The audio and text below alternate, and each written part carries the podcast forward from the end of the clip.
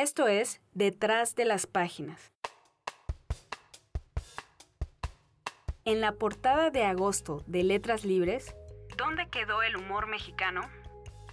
El régimen priista ejerció un férreo control sobre los medios de comunicación y su temperamento autoritario no permitía reírse de ciertas figuras. Con el triunfo de Vicente Fox en 2000, parecía que, junto a la alternancia, se abría una oportunidad para la carcajada en los medios de comunicación. Durante el sexenio de Felipe Calderón, la figura presidencial volvió a ser solemne, al mismo tiempo que la violencia en aumento parecía cancelar las posibilidades del humor. El PRI recuperó el poder en 2012. Se respiraba en los medios una mayor apertura crítica, indispensable para el humor político, pero también dominaba en la opinión pública un profundo desencanto. El mayor síntoma de esta doble circunstancia fueron las redes sociales, un escaparate donde implacables chistes políticos cohabitaban con exacerbadas muestras de indignación. ¿Cuál es la salud del actual humor político en los tiempos del mal humor social? ¿Es verdad que el humor ha desaparecido de los medios masivos? Para responder esas preguntas, Letras Libres convocó a algunos de los mejores practicantes del humor en México. Enrique Hernández Alcázar y Víctor Trujillo detallan sus experiencias en la radio y la televisión y discuten cuáles son los alcances de la libertad de expresión en medios que dependen de las concesiones. Mira, la censura se ha transformado y lo hemos vivido, se ha transformado en censura en especie. Es decir, ya no es como en tiempos de buen día, donde te mataban así directo. Por lo menos en el Distrito Federal, ¿no? Bueno, en la CDMX. Porque en Tamaulipas, en Veracruz, ellos siguen matando a los compañeros. Eso es indudable y es lamentable. Se ha transformado en este asunto de en la manita de puerco física a la manita de puerco económica. De todos los medios, siempre la tele es la más lenta. Eh, no se diga la prensa escrita, eh, la radio, eh, inmediatamente. O sea, realmente la, escuela de la libertad de expresión están en la radio y en la prensa escrita. La, tele es, es, la hermanita más sonsa, vamos a decir. Pero se da cuenta Televisa que la pluralidad también es muy buen negocio. Cuando ya va perfilado Fox, entonces ya se abre la televisión para todos. ¿Tú cómo ves eso? ¿La censura es más hoy de los partidos, de los gobernantes, o empieza desde la silla de la redacción? Fíjate, yo tengo la tesis de que ah, la clave de todo hoy es el concesionario. Sí, porque los medios digitales sí es... Es, la clave. Es la clave. Un ejemplo. Al principio del mañanero les hablaban a, a Emilio y a Bernardo para quejarse de mí. Pero cuando Emilio y Bernardo se dan cuenta, les consta, que todo lo que va en el programa lleva sustento, que no estoy, no estoy hilvanando pendejadas, ni arriesgando informaciones para meter un chiste, ni estoy viendo a ver a quién le digo un algón o gorda, ni nada de eso, sino que es duro. En ese momento, lo que hacen ellos es, ah, este, sí, como no, te paso a la oficina de Víctor. Claro. Es que esa es la clave del humor político, estar sustentado con el periodismo. O sea, tienes que ir de la mano.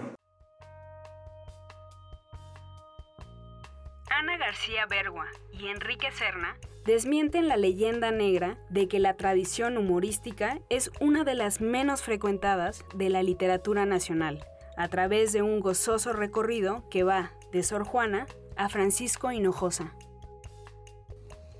Creo que sí, en general no es una literatura, aunque sí es una literatura muy dada al sarcasmo, ¿no? a la ironía, pero en general sí hay cierta a la solemnidad, ¿no? Creo que menos que antes.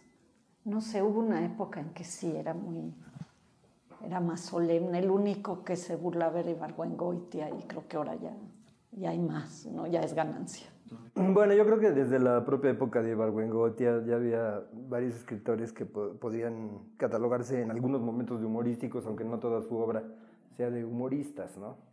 Por ejemplo, José Agustín, ¿no? En muchas de sus novelas, pues es el escritor que trasladó el, humor alburero a la literatura mexicana, ¿no? Es un humor con raíces populares, pero al que él le dio una creatividad extraordinaria, ¿no? Y pues creo que toda su narrativa es una narrativa paródica, en donde el escritor está todo el tiempo muy consciente de su propio lenguaje, y está burlándose de su lenguaje, sobre todo de todo el lenguaje que sea almidonado, etcétera, ¿no? Y bueno, pues un contemporáneo muy importante de, de Ibargüengoitia y, y creo que a cierto punto enemigo suyo fue Monsiváis, ¿no?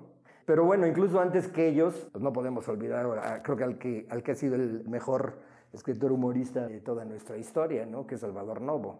Y antes del pues está Fernández de Lizardi, ¿no? El periquillo, nuestro periquillo que también se aventaba sus burlas y sus...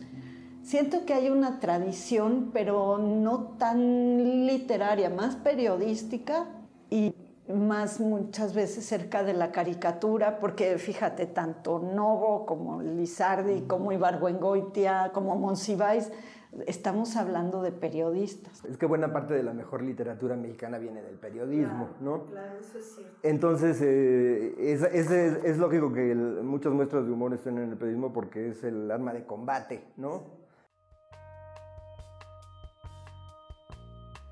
En 2007, Cuba puso en marcha reformas para enfrentar la crisis. Una de las más relevantes fue la expansión del sector no estatal, un grupo que, a pesar de su potencial para mejorar la economía de la isla, todavía enfrenta numerosos obstáculos.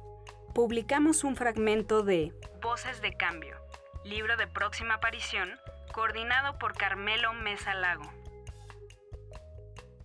Este libro llena un vacío muy importante porque trata de lo que en Cuba se llama el sector no estatal.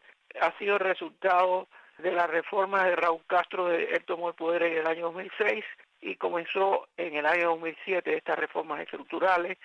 El sector no estatal ha venido creciendo como ah, porcentaje del total de la fuerza de trabajo, ha aumentado ah, de 16% en el año 2009 a 29% en el año 2015. El sector está compuesto eh, de, de cuatro grupos fundamentales en primer lugar está el trabajo por cuenta propia o autónomo o independiente. Después está el sector de usufructo. Después tenemos eh, la compraventa de viviendas. Hay también eh, cooperativas agrícolas y cooperativas eh, de producción no agrícola y de servicios. Hicimos unas 80 entrevistas sobre los miembros de este sector en Cuba. Eran lo que llamamos nosotros abiertas esta es la primera vez que se hace ah, algo así en Cuba. Eh, las entrevistas eh, se hicieron eh, con una serie de preguntas en común, para especialmente sobre el tema de cuáles son los problemas que enfrenta este, este grupo no estatal y qué desean si algo que cambie o mejore. Que este sector crece a pesar de todas las trabas, ¿verdad? El gobierno ha detectado que hay 1,8 millones de empleados del sector estatal que son superfluos, o sea, que no son necesarios. Y este sector es esencial para que ese grupo excedente pueda encontrar un empleo productivo en el sector no estatal. Y se ha demostrado que ellos pueden aportar al empleo, eh, que pueden aportar a la eficiencia. El gobierno ha reconocido que este sector es más eficiente que la mayoría del sector estatal, puede contribuir a la producción agrícola, al Producto Interno Bruto, en fin, pueden eh, aportar al, bienestar general. Pero todas estas trabas y restricciones impiden ese desarrollo que sería mucho más enérgico y que pudiera terminar en beneficio para toda la nación. Su trabajo narra la historia del desarrollo moderno del país sus obras forman parte de algunas de las imágenes más representativas de nuestras ciudades. Teodoro González de León cumple 90 años y casi 70 de trayectoria. Fernanda Canales lo entrevistó. Teodoro González de León es considerado el, actualmente el patriarca, digamos, de la arquitectura mexicana. Es considerado también una figura que ha confeccionado buena parte de las imágenes más representativas de nuestro país, con obras como el Museo Tamayo, el Infonavit, el Colegio Nacional. La lista es muy amplia. Siempre son edificios muy, muy icónicos en las ciudades en las que se ubican. Teodoro González de León forma parte de la llamada segunda generación de arquitectos mexicanos modernos. Ellos empezaron trabajando los postulados modernos del movimiento moderno, pero es una generación a la que le toca también cambiar y girar esos conceptos, adecuarlos a la realidad local. La conversación yo diría que estuvo orientada hacia dos aspectos fundamentales de su obra. Uno sería al tema precisamente del cambio, la transformación de las ciudades en México, una ciudad de 2 millones de habitantes que pasa de pronto a 20 millones de habitantes en el lapso de su vida, o sea, lo que le ha tocado a él eh, vivir.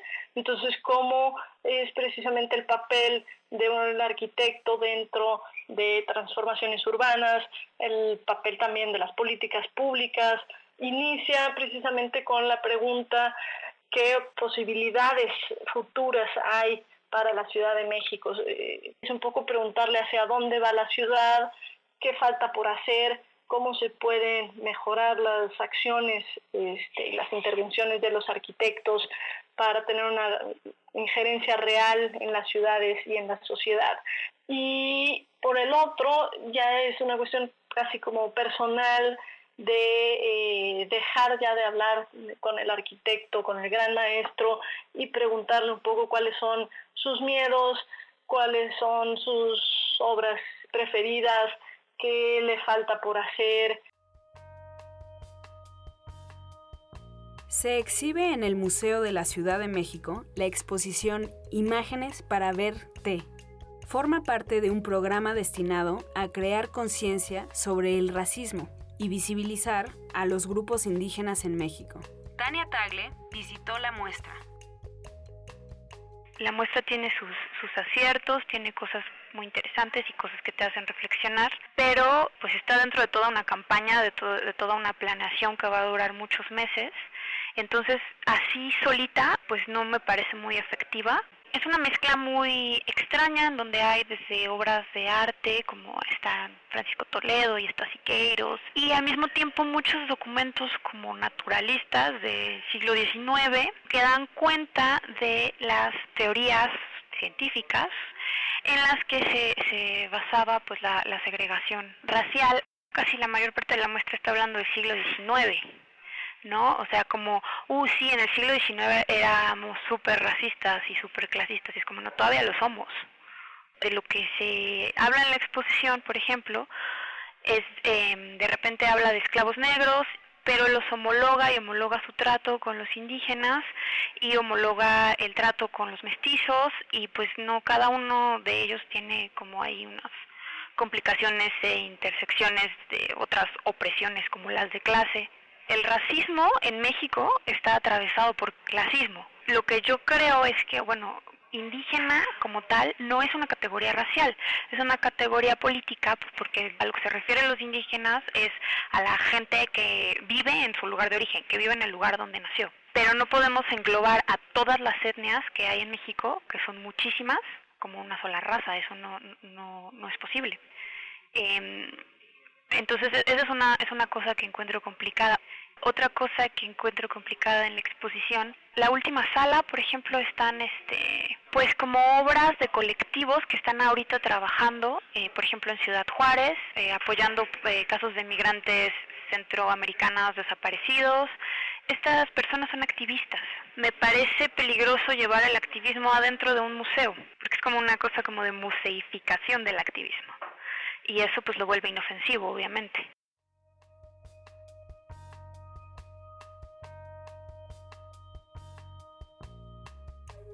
También, en nuestro número de agosto, los caricaturistas Trino y Calderón y Eduardo Chinzosa participan en la búsqueda del humor mexicano.